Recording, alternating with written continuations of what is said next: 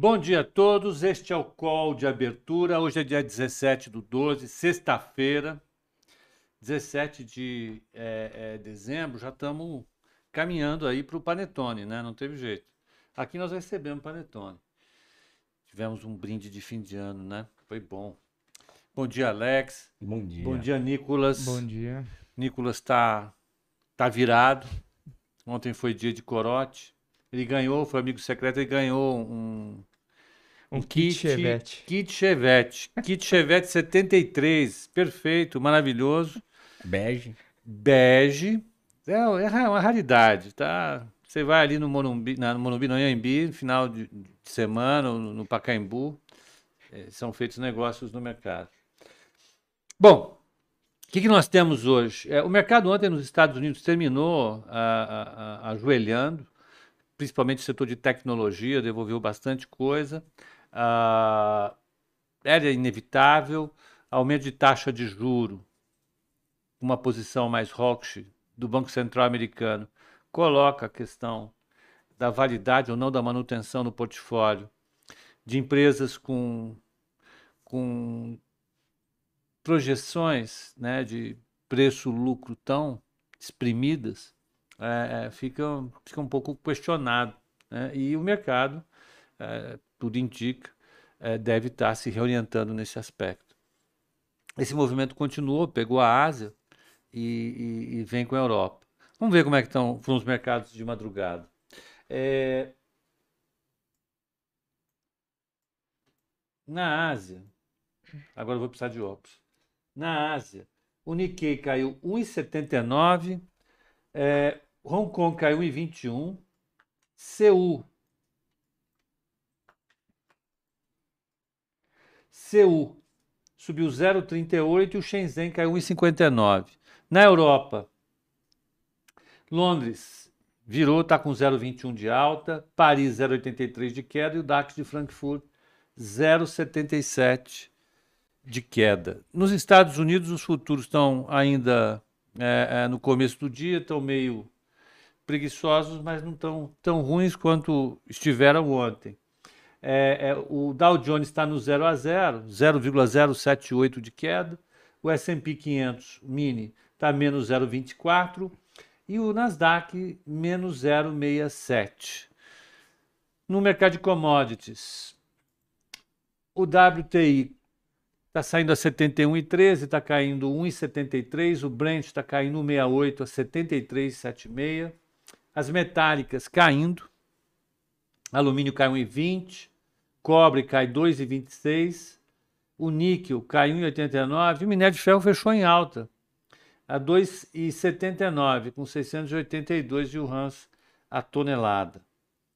Ah, no agro, boi Está ao contrário de novo hoje. Ele está subindo enquanto o resto está caindo. O boi está com 0,35 de alta. O café 0,19 de queda. O milho 0 a 0. O algodão 1,52 de queda. A soja. A soja 0,45 de alta. O açúcar 1,34 de queda. E o milho 0,16 de alta. Né, Nós vamos ter um calendário hoje relativamente exprimido. Vou pegar aqui o, o calendário. É, nós tivemos é, já. Peraí, opa, subir aqui. Não atualizou. É, não atualizou, mas tudo bem. É, nós tivemos aqui já o CPI, nós tivemos o, o- o CPI na zona do euro, veio dentro do esperado, com 4,9 de inflação, depois de um dia de decisões de política monetária desencontradas lá fora. Eu acho que o. Não que o, Nicolas considere esse continente importante, porque ele não considera, mas ele vai dar uma comentada nisso com certeza, as decisões dos bancos centrais ontem. E, ah, e é isso, né? O CPI lá e o resto não teve absolutamente mais nada. Aqui a gente deve ter um dia meio que é, é de observação. Ontem o mercado aqui descolou, fechou forte, fechou firme. É, hoje o EWZ estava com ligeira alta. Vamos ver se tem alguma coisa agora dele. EWZ. Que é o, a cota, essa cotação da cota do fundo uh, uh, de ADRs brasileiras negociadas, ne negociado em bolsa, é, e ele está com uma ligeira queda. Vamos pegar aqui no meio desse spread. ontem fechou a 28,62 e está saindo 28,09 com 28,61. Vamos botar no meio a 28,30. 28,30. 28,62 para 28,30. 28,62 para 28,30 delta. Ele está sinalizando uma queda de 1%. Né? Então, esse é o dia hoje. Temos um cenário de realização para cá e lá fora um cenário de saída das commodities. O juro não mexeu por conta disso. Bom dia, Nicolas. O que, que temos aí para hoje? Bom dia a todos. Ótima sexta. Ah, ontem foi um dia complicado aqui, né? O Pepa chegou, ficou só na aguinha, o resto do pessoal desceu a lena, cerveja. Mas enfim, né? É... Eu falei para vocês tomarem cuidado com essa mania que as pessoas têm de justificar a dinâmica de preços baseado em fundamentos, né?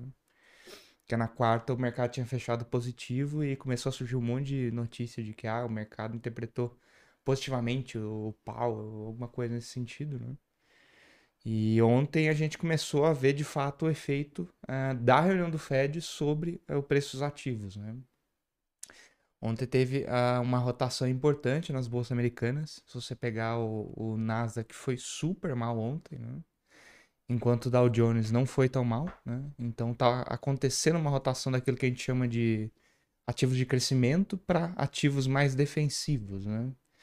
Então, bancos, é, empresas de energia, é, o pessoal gosta bastante nesse momento. Então, a gente começa a ver de fato o efeito ah, das decisões hawkish da, dos bancos centrais na semana. Né? Ontem, a gente teve o Banco Central da Inglaterra surpreendendo ah, na decisão de política monetária. Né? Eles já tinham sinalizado que iam subir os juros, é, deram para trás na reunião de novembro, né? até chocou o mercado. E aí ontem eles entregaram e o mercado também não estava precificando muito uma alta de juros ontem, né? Subiu de 0,10 para 0,25. Eu vi umas, uns headlines errados. Não é o primeiro país rico a subir juros.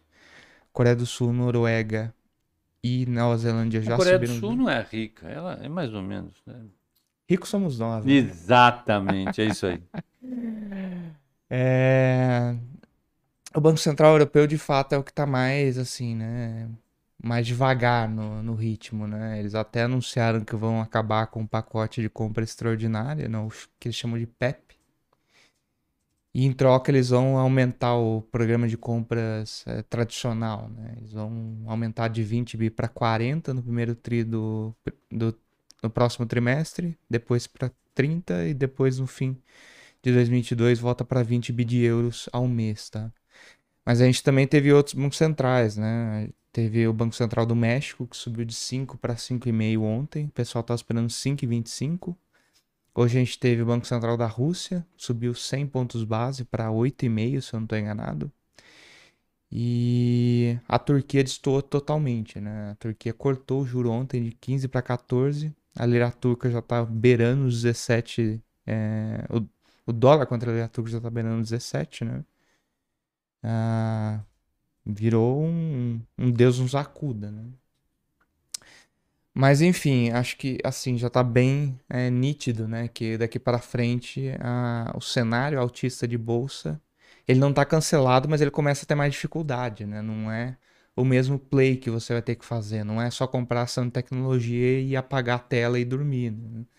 Basicamente, você vai ter um pouco mais de é, desafio, né? Nesse sentido. E a melhor forma de olhar isso é olhar o VIX, né? O VIX voltou para cima do 20, está em 21,13. Então o mercado está sinalizando que vai ser um cenário de maior volatilidade à frente, né? E agora encaminhando para o que saiu de dado, né? Além da inflação dentro do esperado que o Pepa comentou, teve um índice da Alemanha que chama IFO, né? Que ele mede a confiança no setor produtivo, veio abaixo do esperado, né? E então de Europa, eu não sei se alguém opera, espero que não, porque é um, Europa é um grande widowmaker, né? Que a gente gosta de falar, porque o pessoal sempre tende a comprar os ativos europeus que estão descontados para descobrir depois que o desconto pode ser maior ainda. É... Tem essa divergência bastante significativa entre as bolsas da Europa e dos Estados Unidos, né? Mas, enfim. Hoje é uma agenda bastante vazia, de uns ventos favoráveis para o Ibovespa hoje, né? O minério de ferro foi bem lá fora, mas ainda assim a, as bolsas estão caindo, né? E o petróleo também está no negativo, né? Então é, não vai ser tão linear assim, né? Para o Ibovespa subir. Por exemplo, ontem as bolsas estavam mais ou menos mal no, no exterior, mas as commodities estavam indo muito bem, né? Então nesse cenário fica mais fácil você decidir se o Ibovespa vai seguir o exterior ou não. Né? Hoje me parece que é um cenário mais de correção. Né? Então, acho que assim, né? Já está no fim do ano, é, acho que a essa altura, né? É melhor não fazer nada, é melhor esperar o, o Gregório dizer que 2021 acabou, né? Mas... Gregório? Qual Gregório? Calendário gregoriano. Ah! Gregoriano. É. É, e acho que assim, né? A... Provavelmente o mercado vai ficar bastante volátil, né? Porque como a agenda econômica já está mais ou menos em, em fim, né? Já não tem grandes notícias para sair, vamos dizer assim, né? As, as decisões de política monetária foram essa semana. O mercado tende a ficar um pouco mais solto, né? Então, provavelmente a gente vai tomar vários dribles da vaca, né? Vai ter dias que o mercado vai subir, ah, a empolgação voltou só para descobrir que no dia seguinte caiu, né? Então acho que é assim, né? Uh, acho que é seguir, seguir o rumo, né? O ano acabou, vamos dizer assim, né? Tanto que tem uma piada que é só trabalha depois do dia 10 quem tá liso, né?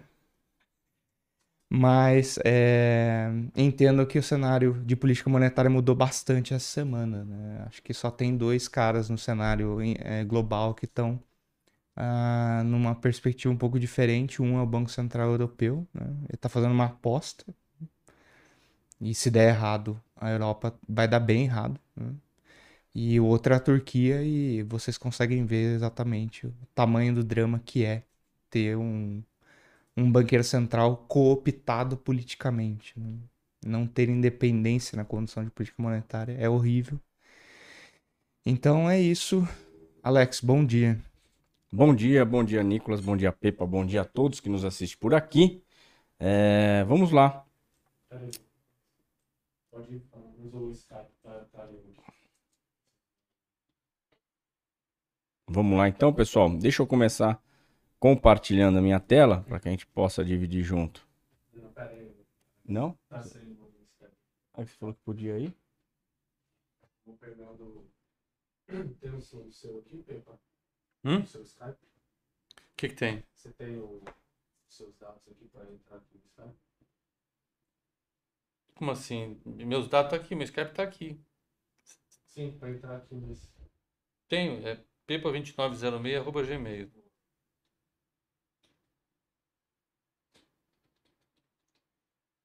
Bom, pessoal, enquanto vão, vão logando aqui, é, bom, deixa eu pontuar algumas coisas importantes que tiveram essa semana. E a gente falou até inclusive sobre os leilões do BC, né? O BC essa semana foi bem atuante e, e a gente é, ontem mesmo a gente pontuou que se, tivesse, se, a gente tivesse uma abertura onde o mercado tivesse um fluxo mais comprador desde o início dos primeiros minutos, a gente já poderia ter é, um BC já de olho para atuar e não foi diferente, tá? O Banco Central é, identificou rápido e acabou fazendo de novo um leilão spot é, ontem no mercado, tá? Venda de dólares à vista. É, essa semana, pessoal, teve muita coisa é, referente ao investidor estrangeiro, tá? Então, quais são elas, né? Principalmente pagamento de dividendos da Petro, né, do, dos ADRs lá fora, Tá? Então você tem sim uma remessa por parte desta empresa, apesar dessa empresa ter é, um caixa dolarizado, tá? mas você tem alguma coisa que ainda pode ser remetido daqui. É, você teve pagamento de juros dos bonds do Banco do Brasil lá fora também, tá? Então isso também fortaleceu a perspectiva de remessa de dólares para o exterior, tá? É, então foram foram foram alguns é, triggers, né, que acabaram que acabaram é, deixando o dólar mais comprador. E teve também dividendos da Petro aqui e, e, e gringo, né, tem essa, esse papel, recebe esses dividendos e também remete esses dividendos lá para fora. Então foi uma semana onde o fluxo é, foi bem comprador. Tá? A gente pode ter uma diminuição dessa demanda por dólar à vista a partir daqui, né, daqui para frente? Pode, mas é, nada impede da gente ainda ter é, alguns momentos é, de dólar um pouco mais comprador justamente porque você tem ainda um residual de empresas que também precisam mandar dólares lá para fora, tá? Mas eu acredito que o grosso mesmo da semana, provavelmente o Banco Central já, a, já deu liquidez, tá? Eu acho que grande parte das, da, do, o grosso da, da, das remessas, o Banco Central acabou dando liquidez e a gente pode sim ter um mercado trabalhando um pouco mais de, de forma dinâmica, no sentido de não ter é, movimentos tão rápidos e direcionais para cima, tá? Então vamos lá, agora já está tudo ok, vou começar compartilhando aqui o meu gráfico para que a gente possa dividir junto nosso panorama. Então tá aqui, pessoal, o, é, olhando até para, para esse, é, esses pontos que eu coloquei aqui para vocês, é, o dólar deixou, se vocês olharem aqui, já tem deixado dois, é, dois topos aqui nessa região dos 5,630, 5,640, 5,650, 5,700, desculpa. 5,760, 5,750, 5,740 e deixando uma sombra né, é, de volta de máximas. Isso significa que teve movimento vendedor e parte disso foi o Banco Central é, e deixou um fechamento com um candle é, bem, bem perto aí de, de resistências importantes. O que, que eu quero dizer, né, pessoal? Caso esse movimento é, de remessas lá para fora ele acabe realmente é, tendo uma, uma calmaria, a gente vai começar a ficar de olho na perda dessa região dos 5,704, 5,700 e se levar junto essa linha vermelha, ontem ela estava em amarela, porque eu queria que vocês tivessem atenção, né? É, porque ainda tinha mais um dia, né? Que era hoje. É, e eu acho que a partir de agora ela não está mais em amarela porque caso perca os 5,680, nós vamos ter um movimento mais vendedor. Tira o compartilhamento e faz de novo. Deixa eu só reiniciar o compartilhamento, pessoal. Espera aí, parece que não está compartilhando aí para vocês.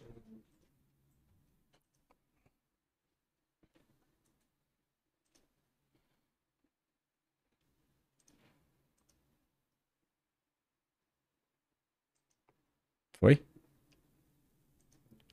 Não.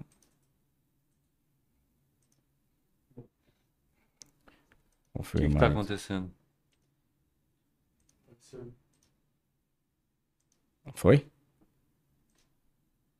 Probleminhas técnicos naturais de quem faz ao vivo, né? Já dizia o Faustão. né?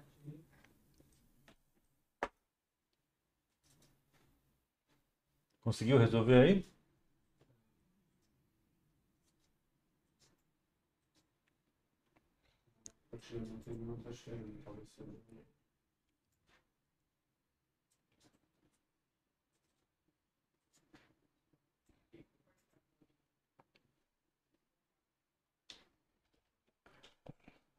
O do Pepa compartilha?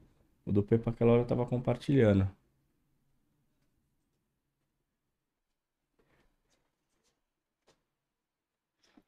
Bom, eu vou falando aqui os preços, tá, pessoal? Enquanto a gente vai vendo aí a, a questão do compartilhamento. Então, anotem aí no caderninho de vocês, tá? 5,680. Ponto importante, é, eu já considerei esse ponto já numa cor vermelha, porque abaixo desses níveis o mercado pode ficar mais vendedor, até porque ele vai deixar é, um topo nesta região, e aí a gente vai ter próximo alvos ali a região dos 5,624 e, e, e o ponto, né, não vou considerar final, né, mas o objetivo de curto prazo na perda de 5,680, aquela região dos 5,586, 5,580, tá? É, então tem aí é, condições do dólar confirmar esse topo na perda de 5,680 e trabalhar um pouco mais vendedor. Do lado do índice, é, o índice deixou, por mais que ele tenha deixado né, um doji, um candle de indecisão no diário, tá? Eu acho que o dia de ontem foi muito positivo porque ele acabou se distanciando cada vez mais daquele canalzinho de baixo que a gente falou. Acabou é, fazendo outro teste importante, que é o teste onde ele abre é, já com um gap de alta, faz um teste no, no, fechamento do gap e volta com um movimento mais comprador. Isso é um sinal de que o mercado está sim é, se consolidando num movimento é, terciário, né? Que é aquela, aquela tendência um pouco mais fraca mas é, que é importante, tá? De compra. E a gente tem agora os próximos alvos acima desses 109 mil, 111, 0, 111 070 e 112 790, tá? O índice tem aí condições de graficamente, né, e tecnicamente falando, o índice tem aí condições é, de recuperar ainda mais para o final do ano, tá? Ele só precisa, pessoal, só precisa superar essa região, deixa eu pegar aqui, para falar o preço para vocês.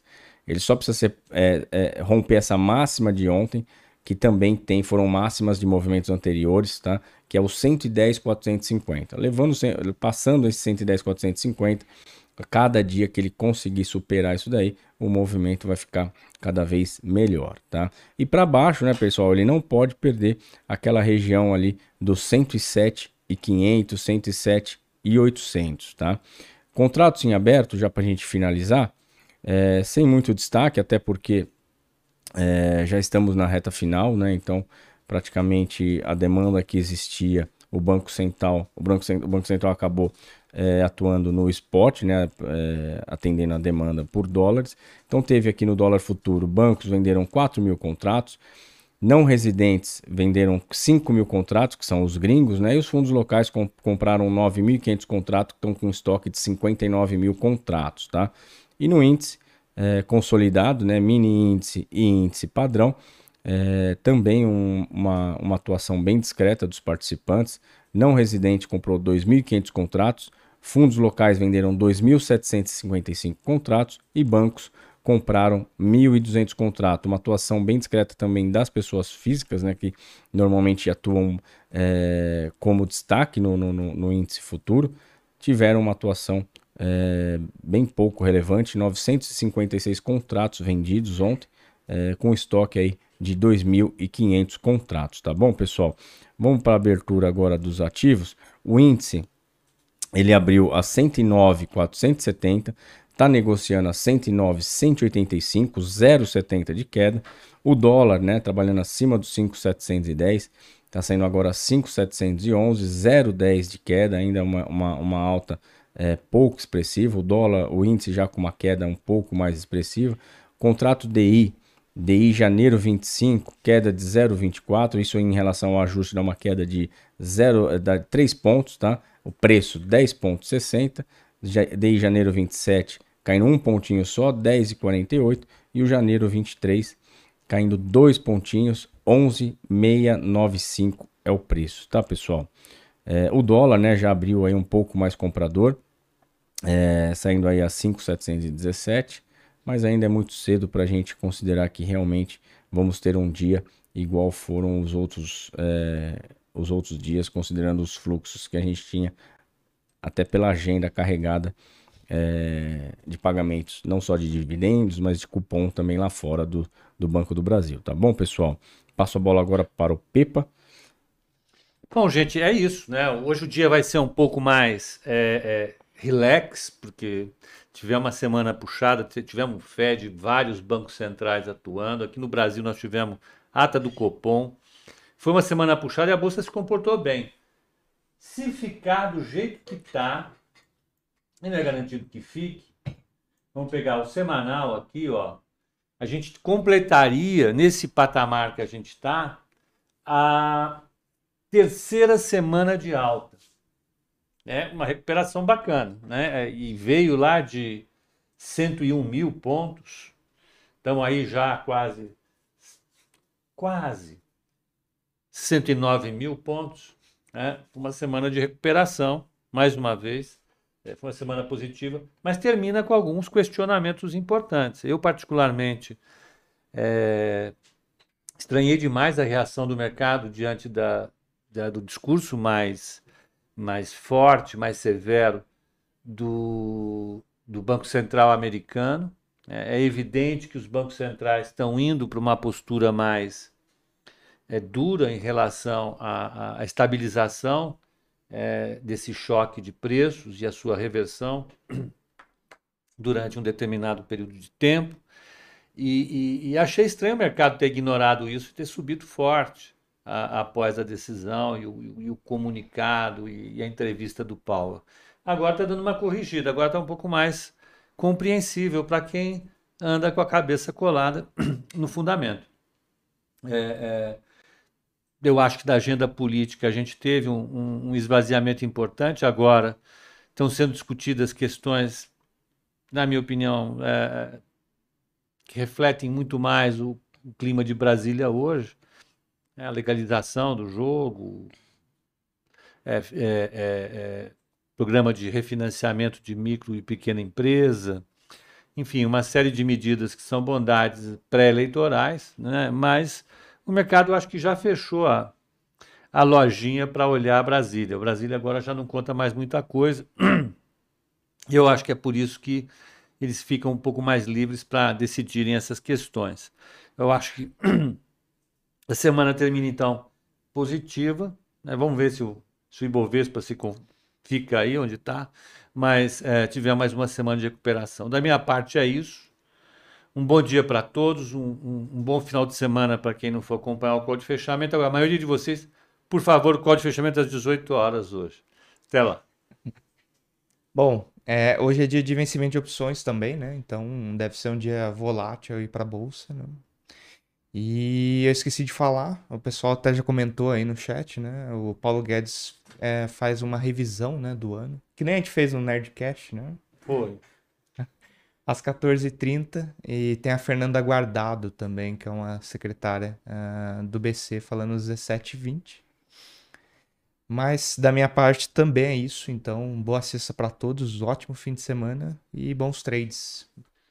Valeu, pessoal. Excelente sexta-feira, ótimos trades. É, um excelente final de semana. Eu queria também deixar aqui, hoje é aniversário do meu caçula. E deixar, beleza. Deixar os parabéns para o Cauê. Ele não vai ganhar presente de aniversário, porque eu já tomei um susto no cartão de crédito. Ele gastou uma boa grana no Roblox, sem eu saber. O que, que, é? Né? Gastou uma boa grana no Roblox, é um joguinho que tem no computador. Roblox. Inclusive, ninguém sabia, né? Porque quando é, teve o IPO do Roblox, a ação disparou. Tá aí, tá explicado. Porque as crianças colaboram em muito com esse papel. É, então, deixar aqui meus parabéns. E pedir para que você dá um tapa aí no joinha, de, deixe seu like. É, e a gente se vê na segunda-feira para mais um call de abertura. Valeu, pessoal. Excelente final de semana. Quer saber qual o cenário que a equipe de análises visualiza para dezembro e quais foram os ativos que escolheram para a carteira recomendada mensal? Então assista esse vídeo até o final. Em novembro, o Ibovespa caiu 1,53%, ante recuo de 2,45% da carteira. No ano, a carteira sobe 0,54%, contra a queda de mais de 14% do Ibovespa. Novembro se consagrou com a quinta queda consecutiva do Ibovespa, em meio a um cenário local deteriorado, com juros e inflação em alta, além do surgimento da cepa Omicron da Covid-19, que pôs em xeque a efetividade das vacinas atuais e levou à queda nos índices acionários globais nos últimos dias do mês. Para dezembro, a equipe espera alguns fatores risco. Internamente, o cenário inflacionário segue pressionado e tem enfraquecido a recuperação econômica, além de exigir novas altas na taxa de juros. A variante Omicron da Covid-19 deve ser outro fator de volatilidade devido às chances de novas restrições, o que culminaria em uma piora nas expectativas de crescimento econômico global sinalizações do Fed quanto à retirada de estímulos monetários e a elevação dos juros nos Estados Unidos também seguirão no radar dos investidores. Por outro lado, a retomada do mercado de trabalho e o pagamento do Auxílio Brasil, além das chances de aprovação da PEC dos precatórios no Senado, podem ser fatores que impulsionem a bolsa neste mês em um cenário de grandes descontos em várias ações. Nesse cenário misto, a equipe selecionou os ativos para dezembro.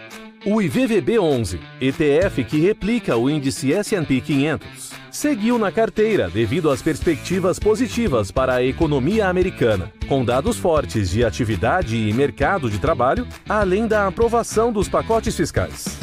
Com a expectativa de estabilização nos preços do petróleo, a PetroRio foi mantida, além das perspectivas positivas para novos negócios da empresa. JBS também segue, devido ao momento positivo do mercado de proteínas, diversificação e expansão do portfólio da companhia, além do resultado robusto. Outros papéis que permaneceram na carteira recomendada foram Rumo, Vivo e Bradesco. São companhias com bom desempenho operacional, que devem ter nova performance positiva em um cenário misto. Ambev, B3, Carrefour e Osp Maxion saíram da carteira para a entrada de CCR, Magazine Luiza, Movida e Vale. Acreditamos que são companhias com bons fundamentos. E, no caso de Vale e Magazine Luiza, com bons descontos, o que nos leva a crer na possibilidade de recuperação. CCR e Movida tendem a se beneficiar do aumento da mobilidade com as festas de fim de ano e início do período de férias. Vale lembrar que a tese de investimento que sustenta a carteira recomendada é voltada para o longo prazo. Os resultados devem aparecer ao longo dos trimestres ou anos. Pela natureza do mercado acionário, há maior volatilidade no curto prazo, e você pode se manter tranquilo em relação a esse sobe e desce nos preços e acreditar na valorização das grandes empresas que os analistas escolhem para o portfólio. Não se esqueça de que retornos passados não garantem rentabilidade futura. E investir na carteira recomendada pela Nova Futura é muito fácil. Se você já é cliente, basta entrar na área logada, escolher Investimentos, Carteira Recomendada. Em seguida, basta dizer o quanto deseja investir e autorizar o investimento. Nossos especialistas irão realizar a alocação para você. Bons investimentos!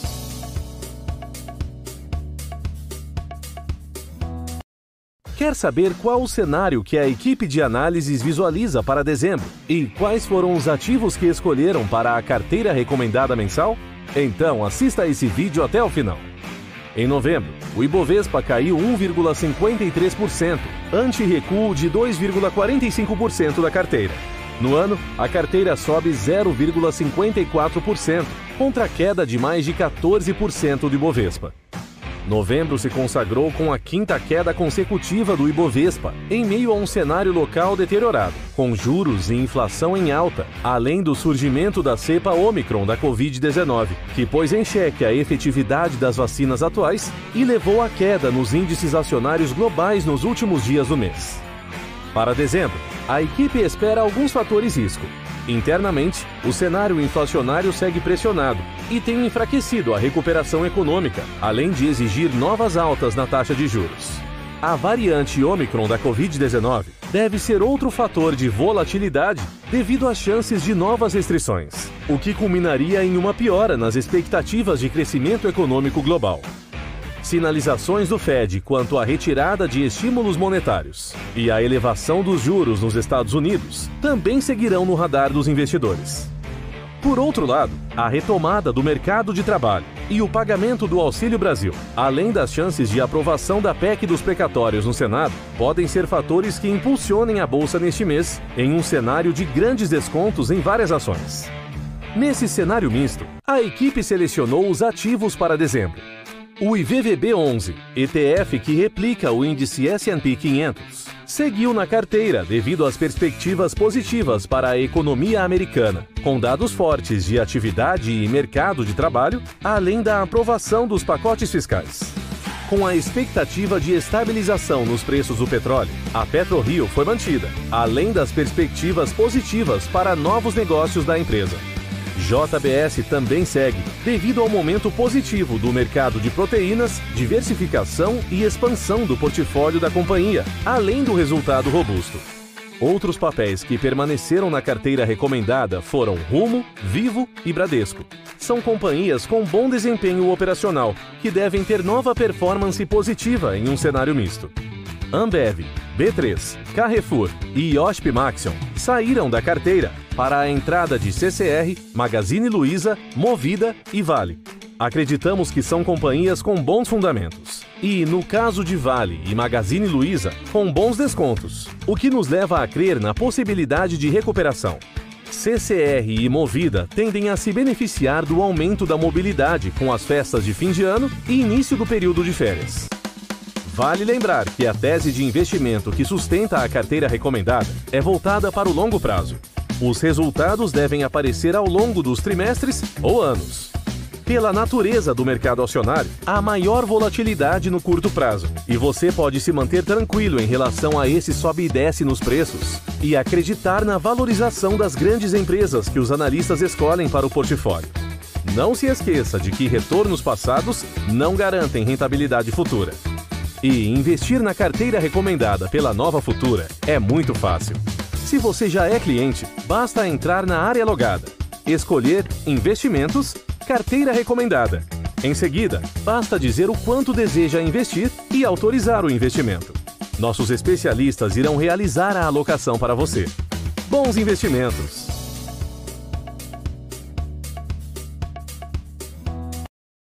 Quer saber qual o cenário que a equipe de análises visualiza para dezembro e quais foram os ativos que escolheram para a carteira recomendada mensal? Então assista esse vídeo até o final. Em novembro, o Ibovespa caiu 1,53%, ante recuo de 2,45% da carteira. No ano, a carteira sobe 0,54%, contra a queda de mais de 14% do Ibovespa.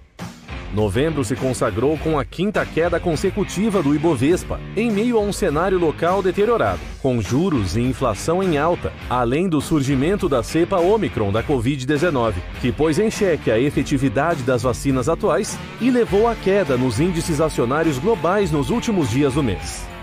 Para dezembro, a equipe espera alguns fatores risco, Internamente, o cenário inflacionário segue pressionado e tem enfraquecido a recuperação econômica, além de exigir novas altas na taxa de juros.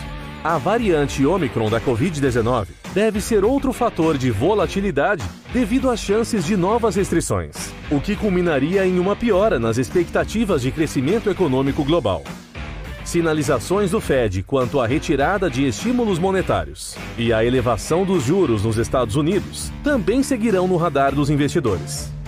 Por outro lado, a retomada do mercado de trabalho e o pagamento do Auxílio Brasil, além das chances de aprovação da PEC dos precatórios no Senado, podem ser fatores que impulsionem a bolsa neste mês em um cenário de grandes descontos em várias ações.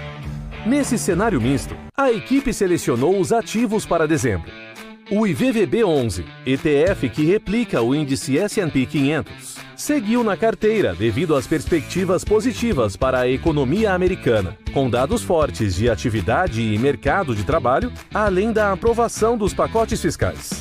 Com a expectativa de estabilização nos preços do petróleo, a PetroRio foi mantida, além das perspectivas positivas para novos negócios da empresa. JBS também segue, devido ao momento positivo do mercado de proteínas, diversificação e expansão do portfólio da companhia, além do resultado robusto. Outros papéis que permaneceram na carteira recomendada foram Rumo, Vivo e Bradesco. São companhias. Bom dia a todos.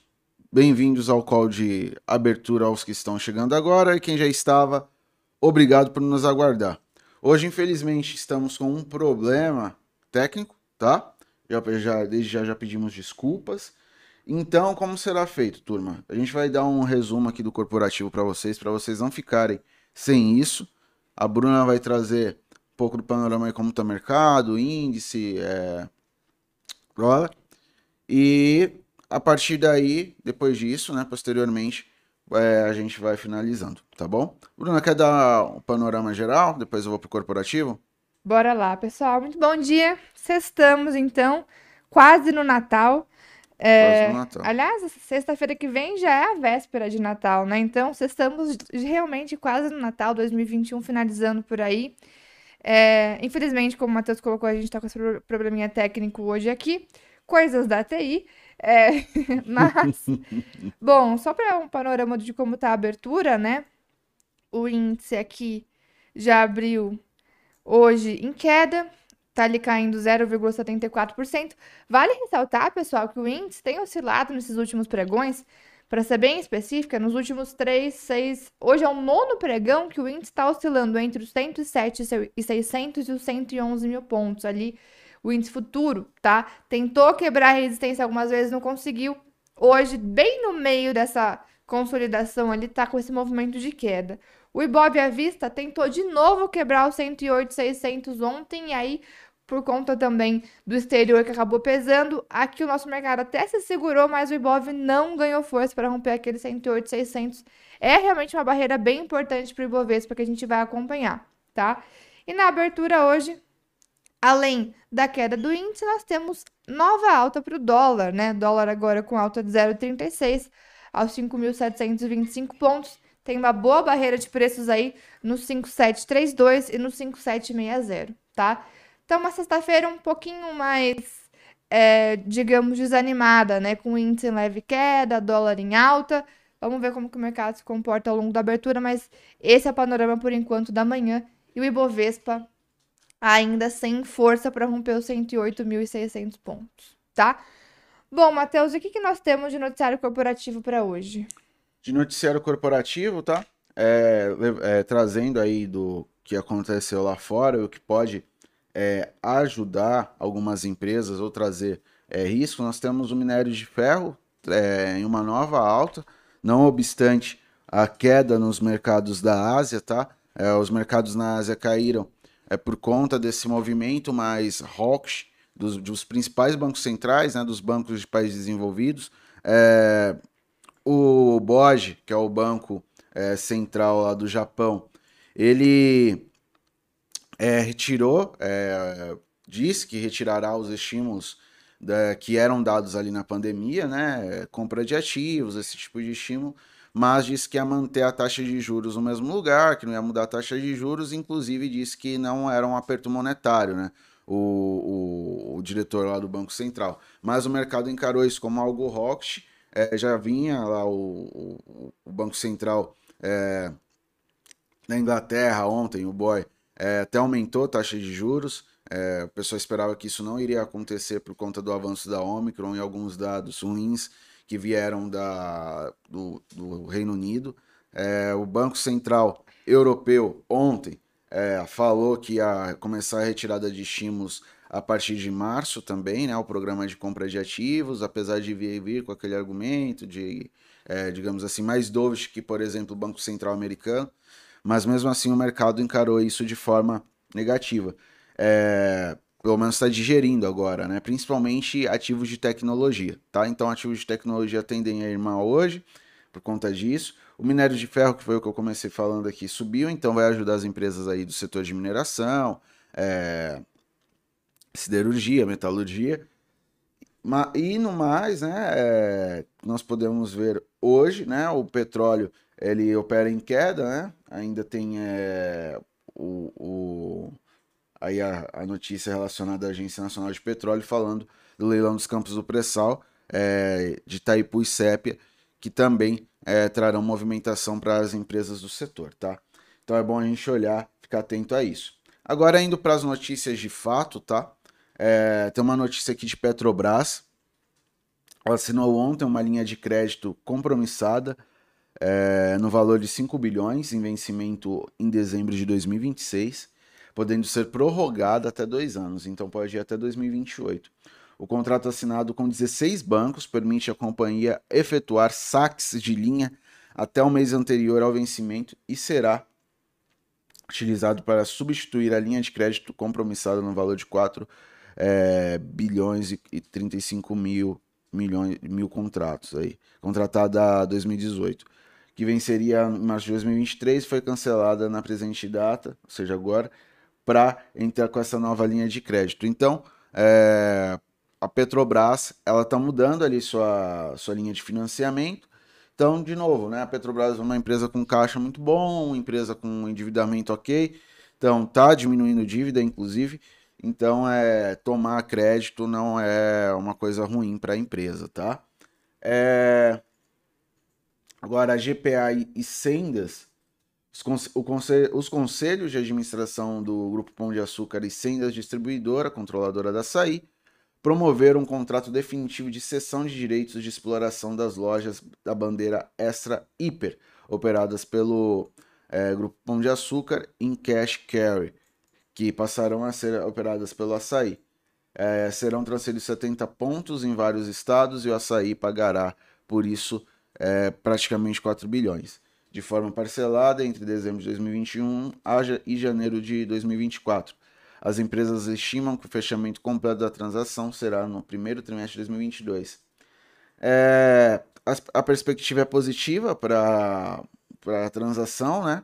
É, lá no começo, quando foi anunciado isso, nós vimos um, uma alta bem forte de PECAR 3, né? A empresa, a, o ticker aí da, da ação da, do Pão de Açúcar. É, então ela focando aí numa parte do negócio e, e para açaí ele dá uma, é, tem uma polarização, principalmente no setor de varejo de alimentos. Então ele aumenta aí sua participação. Então acaba sendo bom para as duas empresas, de certa forma, porque o Pão de Açúcar vai focar mais ali num, num público específico, é, em tipos de categoria, eu acho que mais, é, mais alta renda, enquanto é, o extra aí vai ficar num, numa coisa um pouco mais intermediária e vai ajudar o grupo açaí é, a ter uma diversificação melhor ali nos seus produtos fornecidos, tá? Agora vamos para a Cogna, setor bem sensível. É a Secretaria de Regulação e Supervisão da Educação Superior, Ministério da Educação, autorizou a Cogna a iniciar atividades do curso superior de graduação em Medicina, com 50, 50 vagas anuais na Faculdade de Ciências da Saúde Pitágoras, é, de Codó, no Maranhão.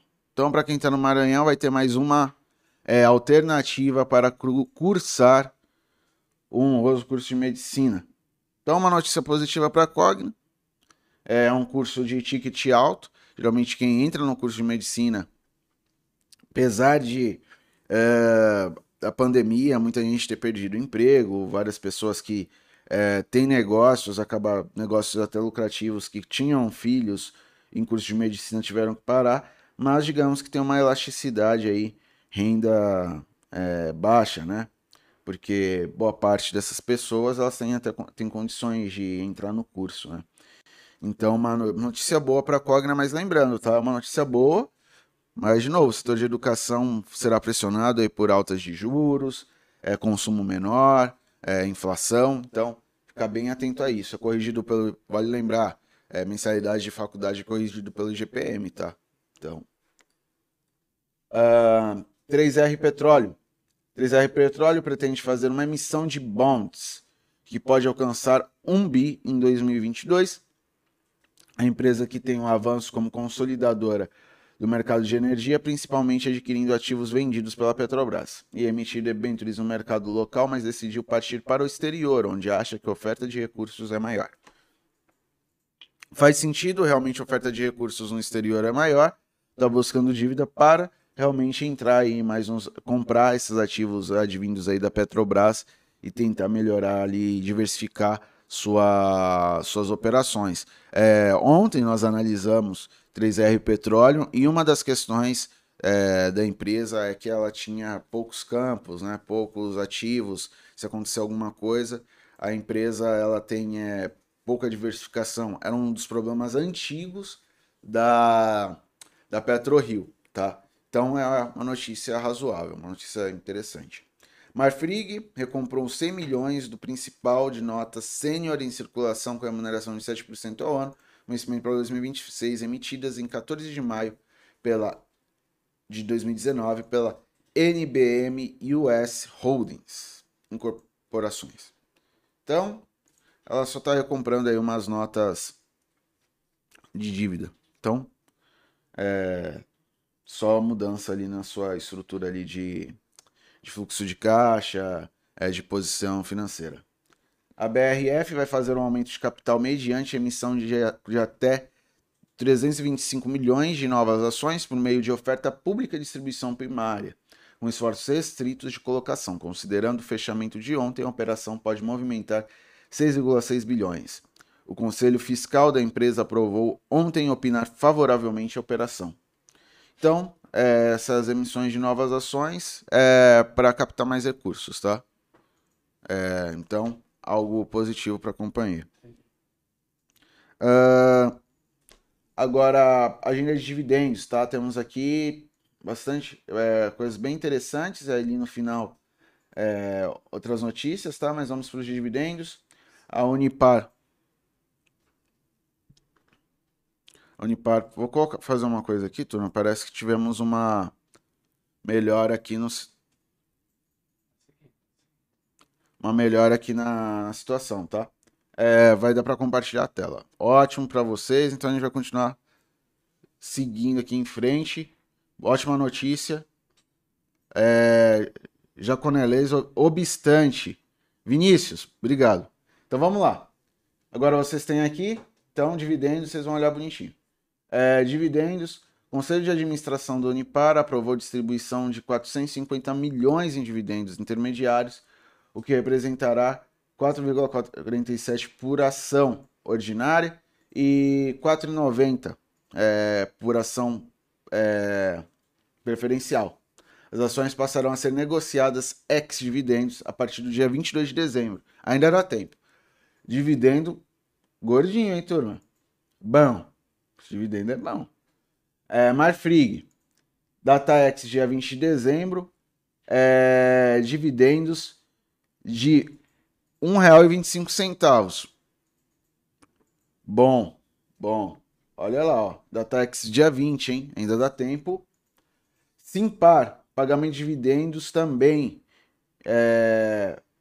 Perdão, é, juros sobre capital próprio. 10 centavos. Vai dar 11 aqui arredondando. DataX, JCP, 23 do 12, ainda dá tempo. Uh, Sanepar, 10 centavos por ação é o juro sobre o capital próprio pela ação ordinária e também 11 para preferencial. 58 centavos para unit. É, X, dia 3 do 1. Guararapes. Juros sobre capital próprio de 41 centavos por ação. X22. Ainda dá tempo. É, e o Conselho de Administração da Loja Zene também aprovou JCP, juros sobre capital próprio é, 13 centavos por ação, X. X é o, o dia, o dia 22, tá? Neo Energia, distribuição de juros sobre capital, capital próprio, 13 centavos por ação também, X6 do 1. Santos Brasil, juros sobre o capital próprio, 11 centavos por ação, X, no dia 22 do 12. Tá certo? Então vamos lá. Pets, agora, notícia de Pets. Ela aprovou a incorporação das ações da Z-Dog, condicionado à efetivação das incorporações de ações, um montante de 535 milhões, mediante emissão de 23 é, 23,7 milhões de novas ações ordinárias. Então, aquisição aí é horizontal. Neo Energia vai prorrogar um novo período de 18 meses programa de recompra de até é, aproximadamente é, 20, 20, é, 2 milhões e meio aí de ações é, de emissão por meio da contratação de instrumento financeiro de equity swap. Então, recompra, então a empresa está querendo valorizar suas ações no mercado, etc. Tudo que a gente comenta aqui geralmente, né? Ou então não é, não é o caso de privatização, não é o caso de fusão e aquisição. Então ela pode ser acreditando no negócio e esse outro fator. Banco do Brasil informou que o Tribunal de Contas da União julgou adequado, é, julgou adequado o cronograma de devolução à União do instrumento híbrido de capital e dívida no valor de 8 bilhões, 8,1 bilhões. Então é só uma atualização aqui. Então no corporativo foram essas notícias, né? É... Não, não, chegou, não, não chegou a compartilhar, infelizmente. Sei que ia dar. Mas, turma, nos desculpem, tá? É, essa é a, esse é o panorama, tá bom? Fica bem atento às. Fiquem bem atentos às notícias, tá? É, ao movimento de mercado. Hoje a agenda econômica é relativamente vazia, tá bom? É, eu acho que a principal coisa que a gente precisa olhar é a, são as questões em torno aí do, dos leilões do pré-sal, olhar bastante lá para fora como os mercados vão reagir a, a, a, a todo movimento externo, tá bom? Então, mas, mas é isso. Lá fora também tem poucos dados, tá? Tivemos bastante dados na Europa, mas Estados Unidos a agenda também está bem escassa. Bruna, quer fazer mais alguma consideração? Bom, chegando agora também nas últimas semanas aí do ano, sexta-feira, né? Realmente até o, o, volume, a gente espera que seja um volume mais, mais fraco aí nesses últimos pregões do ano, né? Até o pessoal comentou recentemente sobre isso, que viu o volume de algumas ações já começando a cair, né? Agora, justamente por conta dessa. O pessoal já começando a sair de férias, né? Emendando ali as festas de final, de ano. Mas apesar disso, a gente tem ainda para o Ibovespa aquela região, né, que eu já comentei de teste no 108, 600, a gente vai acompanhando ali. Temos algumas operações em aberto, alguns trades, inclusive para possivelmente acionar para quem for operar esse finalzinho de ano. É, como o Matheus colocou, a agenda hoje está mais vazia, mas seguiremos acompanhando com vocês. A sala ao vivo já está rolando com o Rosa, o Nick, o Alan. E depois eu entro às quatro e meia para a gente poder fazer um, um panorama geral ali da, das principais ações no dia e das oportunidades de swing trade também, tá bom? Então, é isso, né, Matheus? Um bom é pregão para todos. Bom pregão para todos e continue nos acompanhando em nossa programação.